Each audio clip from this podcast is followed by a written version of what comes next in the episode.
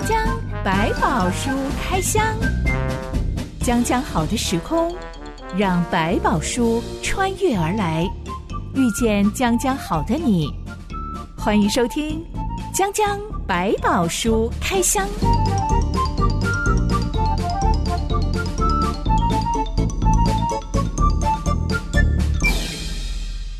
百宝书里有白宝，让知心和下巴哥为你开箱来挖宝。Hello，我是知心。Hello，下巴哥。知心，我跟另外一个基督徒同事，我们两个都非常受不了我们的大魔王主管。嗯，是 因为他有很多很烦人的点。主管还是要尊重一下，表面尊重，但心里面 murmur。那有一些个性可能做法真的不一样。像那个漫画版会在额头上面爆气，嗯，每天工作都会爆气很多，小小冒烟这样子。我受不了。大主管的点跟我的基督徒同事受不了他的点是不一样的，不同的让你们觉得不舒服的地方。嗯、我们两个的个性也差很多，嗯、我的个性比较温和，那我同事的个性是比较鲜明的，哦，直接的、明显的。大主管惹到他，他就会立刻就是，那你就开除我啊！哇，这句话好狠啊！可是如果讲过这么多，都还没有被开除，看起来应该是老板对他还是蛮信任的，就是他私底下对我们喊过很多次，嗯、但是真。的对大主管喊出来只有一次哦，还是有点节制了。嗯、喊完之后，他又会摸摸摸摸鼻子说：“哦，啦其实我忘了要先去跟上帝祷告，不应该这么冲的这样子是吧？” 对对对对对，哦、就只好主管还蛮强的，你来带领这件事吧。大主管又来慰留他，他就、嗯、哦好啊，因为上帝也没有叫我走，那我就继续待下来。嗯、至少还祷告一下刚刚太过头的地方。我这个基督徒同事，他就在跟上帝的忏悔当中，是、嗯、他觉得上帝赐给他一个跟大魔王主管相处的一个策略，嗯，是他最受不了主管讲的某一句话，那句话每次都会踩中他的地雷，嗯、他就会暴怒，我要辞职。这样对对，就算讲的再有道理，这个词一用下去，所有的沟通就切掉了。他说：“上帝赐给他一个策略，是跟大魔王主管谈说，你要是再讲这句话，我听到一次，我就给你记点记一次。嗯，累积三次之后，你就要请一个人吃饭。嗯，不是请我，是请我邀来的一个福音朋友。是 OK，因为大魔王主管是个基督徒，是也觉得传福音是一件很棒的事情。所以我这个同事他认为，上帝是帮助他找到我跟主管两人之间的共同点。”对虽然说主管传福音的方式常常令人不敢恭维，嗯嗯，是是是是，但起码他觉得我要求大主管你要请一个人吃饭，嗯、然后我找我想传福音的朋友来。变相说好，那既然挡不住，提醒你一下，至少每一次我我就有一个好机会再请一个朋友吃饭了。我就跟你要一笔餐费，然后我会跟这个朋友好好的传福音，然后我们两个去吃饭。是消消气也换一个转换一个方向。我觉得要怎么样去看这个策略到底是不是出于神？嗯、第一个就是还蛮违背本性的，嗯、第二个就是诶这么奇怪的策略竟然出奇的顺利。嗯、是大主管也同意说，嗯、哦，好啊，好啊，还笑着说，嗯、那这样子我要谨慎一点了，万一我讲太多次，很快就要被你们赚餐费了。嗯，过去我讲古代有叫韩非子，说难这件事情，就是说服人家是很困难的。但这样有一个很重点，就是打中他最想要的一件事。看起来这个人学到一件事情，是他知道这个人只要谈到传福音这三个字，就是一个秘诀，他就会好。为了这个原因，他可以做各种的牺牲，而且觉得这是好办法，他也一起参与。所以可能在这个点上，刚好就让他们有一个机会达到一个共识了。我还挺羡慕这个同事找到了一个他觉得可以过得去，他觉得挺开心的一个应对策略。嗯，但他的策略完全没有办法适用在我身上，诶，嗯，因为。我的地雷话术不是他的地雷话术，哦，完全不一样。他的可能是某几句话，现在不是，现在是另外一个范围。我觉得跟成长历程也有关系，嗯、因为花了很多年的时间才分辨出小时候大人对我讲话的方式态度是不对的，嗯、也就是俗称的情绪勒索。啊、情绪勒索的话术，不管那些话表面长怎么样，背后都有一句潜台词叫做 “Shame on you”。嗯，你应该要丢脸，是是是，造成我的困扰，或者是你应该来让我觉得荣耀这种概念。我觉得我通常都是要等到过了一阵子之后，我才能够意识到那个话有多么的不礼貌。就回头才一想，哎呀，曾经有个明明就是一个不太熟我是谁的一个长辈，嗯、是他在发现我已经几岁了还没有男朋友还没有结婚的时候，他就随便的说了一句话说，说你对不起你爸妈把你养到这么大。嗯，OK，这句话就很糟糕了，怎么会用这个方式来表示你对不对得起爸妈？What are you doing？对对对，好可惜，这现世界只剩这个。他没有别的东西，所以他只好用这个方法唯一的价值观。所以真的，你跟他争辩，大概也不会有什么结果。不如就好，OK，你就慢慢想吧。当时候他并不是真的要教训我，就是一个很随口，他好像很随性就可以讲出这种话来。所以我当下也只是笑笑的说：“嗯、不会，我爸妈很放心的。”是，其实我觉得这件事你回答的算很好，就真是比较长大成熟。当然，我觉得还是有不舒服，觉得感觉你怎么可以用这个框框来套在我身上。的确，这样子讲过一次之后，久久再见到他一次，再也没有问起我有没有结婚，是有没有对得起爸妈这种话题了。对，我相信他自己突然也觉得自己可能也讲错话了，也明白不对的，这样子不好。小马哥，你觉得基督徒遭遇难题的时候，可以先用自己的办法去闯闯看吗？呃，我觉得你还是有祷告，祷告是帮助你至少在你要做之前，跟上帝有一个对谈一样，看圣灵在帮助你在思考的过程，有没有发现？本来可能很兴高采烈啊，这样做很好。可是，一祷告就会发现，哎，有一些地方怪怪的，不平安。你就在那个地方再祷告一下，会帮你去检视一下，是不是有一些来自于一股血气之勇。哎呀，我就是觉得这样做很方便，或者这种个人的方便，你会慢慢越来越理解，他跟我真正要做的是不是有不同。看清楚自己，我觉得祷告是一个帮助你在做之前的一个很重要的关键。如果你觉得 OK，也没有特别其他的感动，也还算平安，你就放心的去做，在当中，上帝也会继续的帮助你。虽然我还没有找到怎么样跟大主管相处的秘诀，但我也会提醒自己，不要在自己非常的北宋的时 候是是是讲话，因为我有可能会出于一种冲动而做出一些事后会后悔的事情。对，有时候没有把问题的核心讲到，反而变成把旁边的一些气反而先发完了，就很可惜了。我觉得在面对难题的时候，当我们愿意去祷告的时候。嗯真的可以找到一种越过去的方式，是，不管是自己要退还是要进也好，嗯，我觉得那个方式可能一部分真的会挑战我们的天性，但一部分又会带来人跟人之间真正的和平和好。嗯，是，就是说他要把一些问题先拨开来。上帝呢让我们和平，并不是说哦这一切都没有事，而是说我们都看到了问题，也面对了问题，成长到一个阶段，互相接纳彼此的不同。那时候的和平才是真正的所谓的和平的时候，这可能也是一种策略吧。是，讲讲百宝书开箱，今天要来开箱以色列人在约旦河西的战役第二场第二回合，记载在约书亚记第八到九章。一段音乐之后，我们来开箱。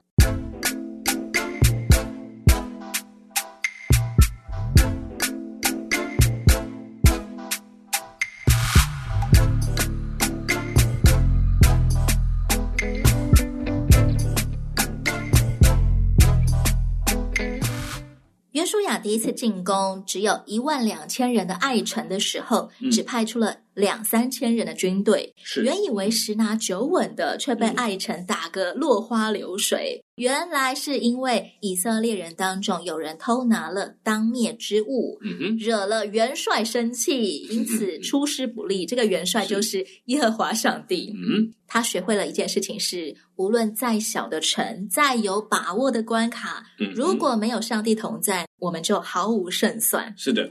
约书亚处理掉了偷拿东西占为己有的雅干一家人之后，再一次整队要进攻爱城。上帝再一次赐下攻城策略，这是他们第一次进攻爱城时所没有的策略，因为当时候根本没有寻求上帝。对，上帝说：“你要在城的后面设下伏兵，要毁灭爱城，如同毁灭耶利哥城。不同的地方是，城内所夺的财物和牲畜，你们可以取为自己的掠物。”为什么当初攻打大耶利哥城时候，一点战利品都不能拿？这会儿攻击小爱城，就什么都可以拿了？嗯，我觉得在这个当中，可能是从命令上一层一层的放宽，因为真正的目的并不是不可以这些，包括屠杀的那个过程，你会发现它也慢慢越来越放越宽。有个很重要的关键，就是上帝核心的命令，让他们理解，在这个当中不要有其他的主。不要有其他的元帅，你会完全遵照元帅的命令。所以他们很认真的处理亚干这个问题之后，也知道如果现在的命令是他们不准拿这些，他们也绝对不会再拿。但知道这件事之后，他就放宽了，就说好，现在我就给你命令更宽一点，可以取哪些东西，哪一些东西都不要取。你会按照这个命令完全的执行，就是如此了。就好像最开始创世纪提到说那个分别善恶树上的果子不可以吃这件事情，那后来呢？到那个食物的部分，上帝跟挪亚讲说，这个地上的走兽，你们要吃都可以吃。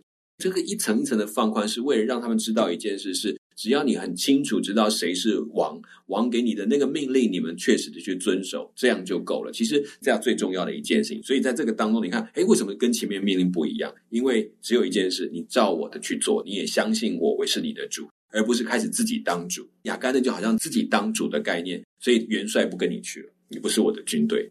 当他们都离清之后，他们就会继续回到这个位置上。他就给他一个新的命令，只要做到这样就可以了。也有人说，耶利哥城里的东西全部都要归给上帝，一点都不可以拿。嗯、而接下来爱城的东西可以拿，是因为耶利哥城是他们进入迦南地的第一场战役，是、嗯、攻打的第一座城，嗯、所以要把第一场胜利的收获，通通当做一种感谢祭一样的献给上帝。接下来，不管夺了多少座城，嗯、才是归我们的。这个说法比较是按照我们讲过去献祭的仪式里面来讲，比如说出手节这种概念的献祭，就是所有的素祭的最开始，就是所有刚开始生产出来就先献给上帝。第一批农作物，对，就像十个的头一个头生的这个概念，也是这个同样的想法。牲畜里面的第一胎也是献给上帝的，没有错。所以这个角度来看，也可以这样解释。对我来讲，我比较会觉得其实都是上帝，但是他们可以明白这件事情之后。他在后面照上帝所讲的，也不过就是上帝赐给他们，而不是他们自己掠夺的概念。他们懂得这里面一切的主是上帝，所以上帝就会把很多的命令越来越宽，交给他们管理的东西就越来越多。这一次，约书亚派出三万大军进攻爱城，而且是半夜里悄悄的接近爱城，嗯，还将大军分成两队。主力部队埋伏在爱城的后方，只有五千人的小队人马，像上一次一样正面进攻爱城，再假装战败逃跑，对又使爱城守军通通出城来追赶那五千个以色列人。是，这时候其他两万五千人的以色列主力部队就趁机攻入爱城，一举拿下爱城。嗯、是，这一次进军的人数还有战略。约书亚非常的保守跟谨慎，诶，嗯、是不是因为上一次战败的经验，真的让他学到了 something？嗯，我觉得这一段是真的给他们提醒，就是不要小看任何一个城池。那另外也是尊重上帝教导的命令去做这场战争。他们也在学习一些新的战术的方法，因为毕竟在过去他们在攻城的经验没有那么多，他们可能都是野战。耶利哥城打开的时候。你会发现，其实问题在那个城里面，他们其实没有真正的攻城战的过程，这个就稍微有一点攻城战的规模的形态了。要怎么样让城空了之后，他们再趁势攻进去？我想都在学习每一个战略，所以其实这每一段过程都在训练他们怎么去面对接下来的战役。其实不只是上帝会赐下攻城策略给人，嗯、人自己一定也有一些基本的武力啊、经验啊，是是军事的思维呀、啊，没错。我们怎么样去拿捏我自己的智慧跟上帝的策略之间的平衡呢？嗯，我觉得在我们平常在运作很多工作，包括也是一样，你有很多经验，你知道怎么做了，其实你就先照着经验，你就尽量去做一个美好的设计，你就祷告，祷告完再交给上帝，让上帝来保守它。过程当中，也许你会发现，有时候上帝会突然给你一些新的想法，那个就很有趣了，似乎挑战了我的经验，这样合理吗？经过你在思考、祷告很清楚的时候，你就可以重新去顺服那个旨意。你知道，我要跳过我的经验，我要超越这份经验的时候，来去看看上帝怎么作为。这有时候就是我们就为什么生命跟信心会不断成长的过程。我可以靠经验没有问题，上帝给的我经验也是棒的，我就珍惜它。但是我也会被上帝挑战我的经验。然后我的信心又可以再往上更一层，知道我的上帝其实比我所有的经验还要伟大，所以这都是一个过程。它其实会有不断的交错，上帝会给我们经验，然后上帝会给我们智慧，然后上帝会再给我们新的意见，打破我们的经验，再觉到是更深的智慧。其实一层一层是让我们不断的成长下去，然后谦卑在上帝的面前。像我们刚刚聊到说，好像在长辈身上比较容易有。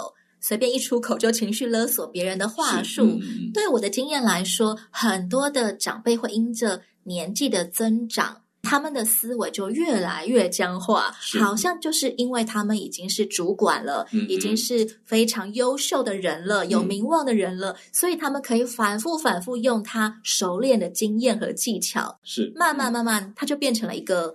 你也不能说他错，嗯、他仍然很优秀，是，只是他做事的方式很僵化，好像没有上帝可以插手的余地了。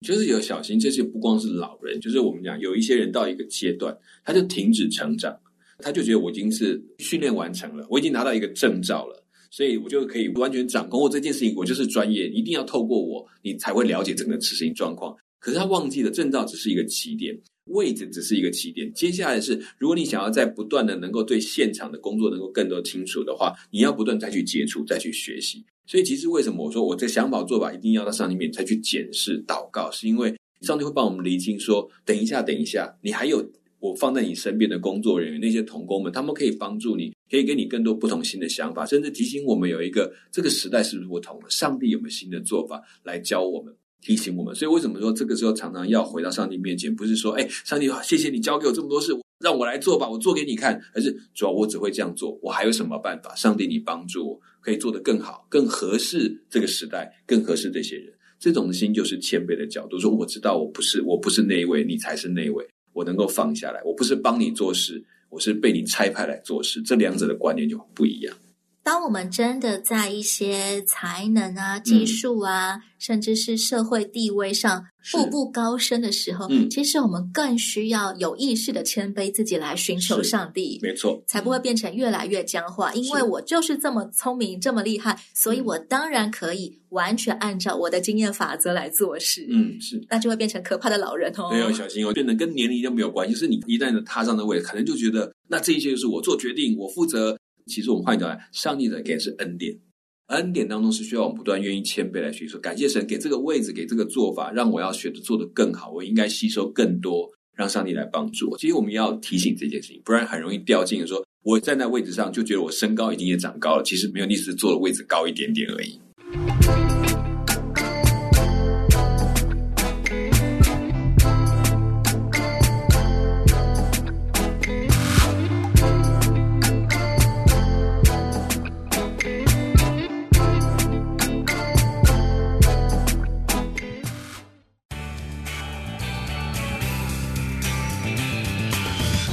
知识可以不只是知识，这里的故事也可以不只是故事，这里的知识要带给你生命的启示，这里的故事更要挑战你活出不一样的生活方式。欢迎你继续收听《江江百宝书开箱》。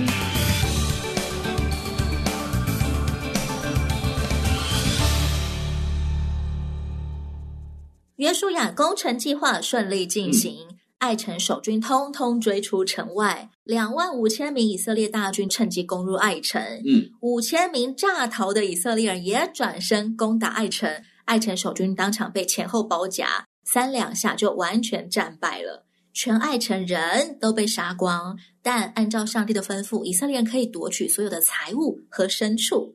却要把爱城的建筑烧光，嗯，爱城从此变成一片荒凉的废墟。是为什么不能够留下一些房屋啊、城墙啊，嗯、作为以色列人继续向迦南全地推进的基地？嗯，这件事我没有太多的资料可以做比较清楚的说明，但是这个比较像是说，我们从一个遵守上帝命令的角度来看，相较于在耶利哥城的部分，你会发现他们有掠夺，然后自己藏了东西。在这里面，他就按照上帝的方式，完全的没有留下任何一件。就比如说你刚刚讲的，按照经验两者，我们打下来了，留下这个建筑，我们又可以住在这边，使用它的这个来遮风避雨啊，我可以做一个下面一个基地的预备，似乎我们想起来都不错。但是如果上帝要我们做一个违背，我们来思考说不行，把它全部毁掉，仍然给我住在旷野，仍然带着你们帐篷四处的移动的时候，我的反应是什么？我是说主将不聪明吧？我们就留几栋下来做几个，还是我思考哦？元帅吩咐了，我们就照这样去做，没有别的了。这个概念在之间也是在挑战我在对这位主的看法。我是把他当做派令的主，还是当做是一个给我参谋的主？这两者是不一样的。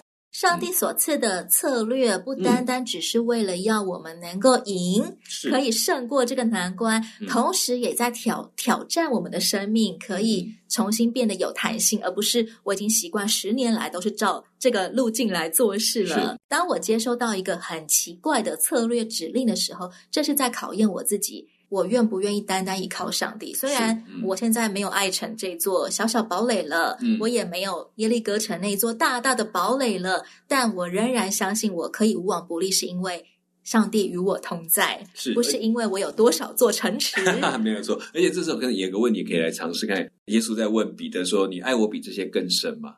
突然那句话丢在你眼前，说：“哦，你爱这些房子比我更重要嘛？”你要问哪一？难回答哦。对对对，就你就看着眼前，所以但是这主啊，我爱你，但我也爱豪宅。对，那能不能留两间就好了。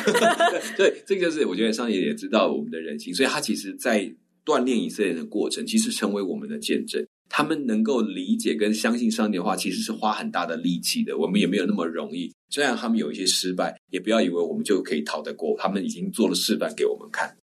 约书亚继续带领以色列人向迦南地的北方推进，他们来到了两座山的中间，北边是以巴路山，嗯、它是一座光秃秃的山，是、嗯、用来代表咒诅；南边则是基利新山，山上林木茂盛，嗯、代表了祝福。约书亚要一半的以色列人对着基利新山站着，嗯、另外一半的以色列人对着以巴路山站着。这里指的并不是只有战士哦，是指所有的男女老幼哦。对，嗯，约书亚就对着以色列人大声宣读摩西所写下的律法书，律法书里面就包括了祝福跟咒诅。哎、嗯，把所有的人几十万人这样子分两边站着，嗯、然后喊出上帝跟人的约定，这样子做有什么含义呢？嗯，我觉得这是一个对公众宣告的意思，它其实是跟立约很有关系。这很像我们古代里面所谓宗主国的约定，一个是统领的国家，一个是归属于他的国家。那两个在立约定的时候呢，他们要将彼此呢立约的内容呢大声的宣告出来。然后这当中包含一些格式想法，在以后我们会谈到关于这个部分，谈到说哦，他们怎么样歌颂管理他们这个主的伟大，然后他们要怎么样顺服他，我们彼此要什么的权利，你要怎么照顾我，然后我要怎么顺服你，大概有这样的一个说明。然后背后有一些法则，就有一些。我要付上的代价，就是在这个过程过程当中，让全部的百姓我们是一起立约的，所以这个也是一个很重要的一个过程。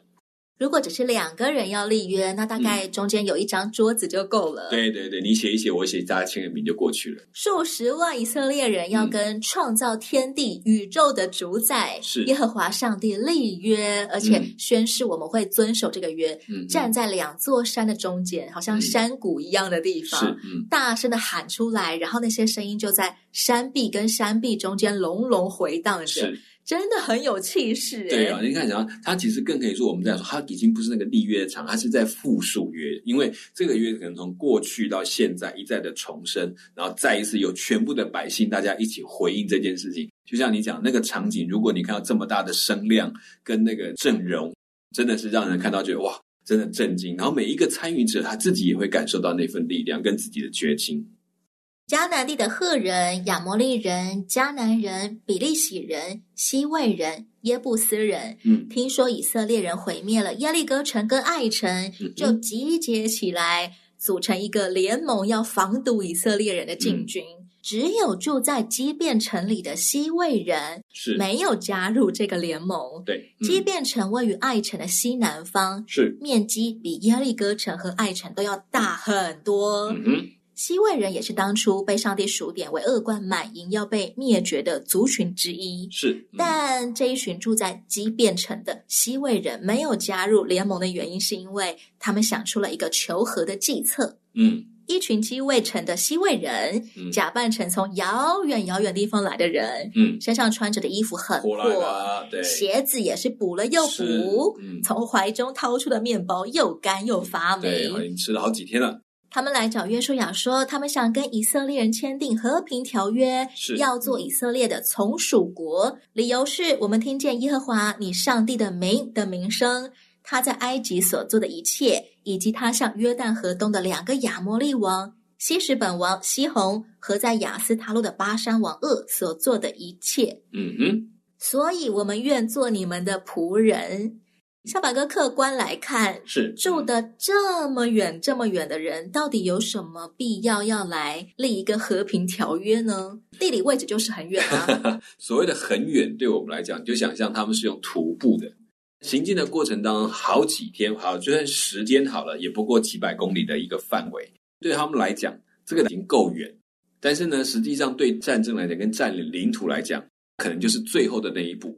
就是边境的那一步，或者是比较远、比较不是那么快达到的地方，所以我就可以不用考虑它。那用这个方式，至少减低他们的戒心，就是说我们离你们还很远啦，听到你们的声音，我们就先来求和。你看，我们走了这么多年，我们多有诚心，这也是一个很重要的关键。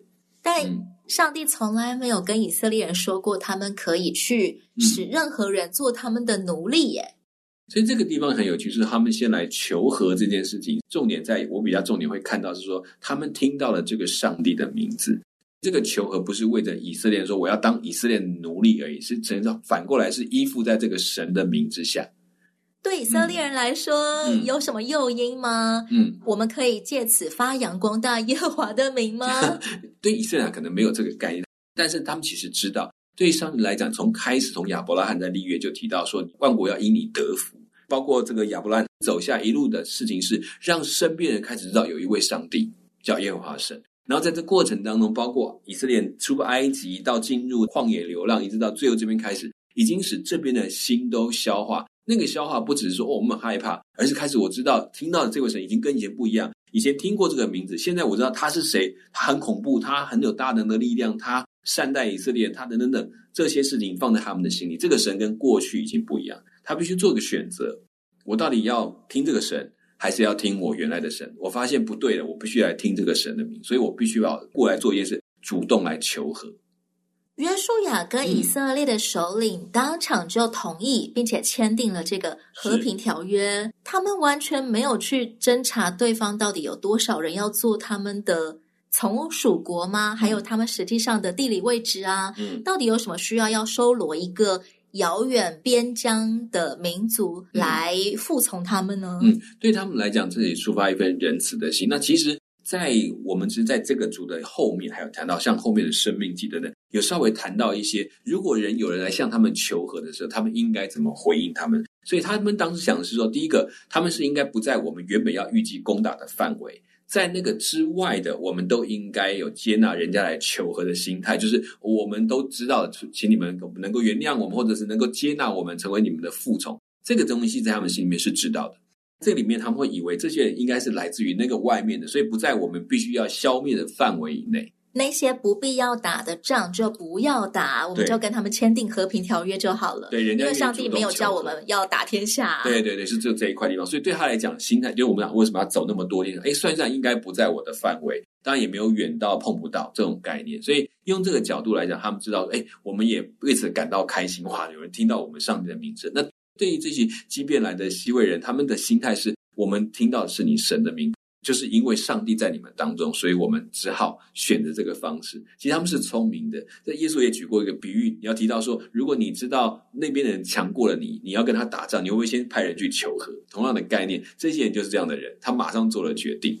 基遍城比耶利哥城还要大，嗯，但他们面对以色列大军压境的反应是，却跟耶利哥城完全不相同。是，他们没有固步自封，哎，是他们其实就像一个对比一样。你看，有一个是我才不怕，我们就让你慢慢打。结果没有，另外看到啊，连这样都打倒了，这下不是办法。我们现在最好的办法就是去求和吧，我们就不会有臣民在伤亡，我们也可以保住一条命，然后过着我们的生活。这也是他们聪明的地方。以色列人直到和平条约签订的三天之后，才发现实情。这群人根本就不是什么遥远遥远地方来的人，嗯，基遍城就在爱城的西南方而已。嗯，但是以色列人却不能够反悔杀他们，是到底为什么？再留待下一回开箱喽。不能反悔的结果，反而好像会让以色列人有点骑虎难下。是没错，因为你现在答应人家，你就不能随意反。可是留下来了之后呢，又有什么后果？又要去面对它了。讲讲百宝书开箱，下一回再让我们来开箱约书亚到底该如何处置鸡变成的西魏人。我是真心，我是小满哥，我们下回再见喽。OK，拜拜，拜拜。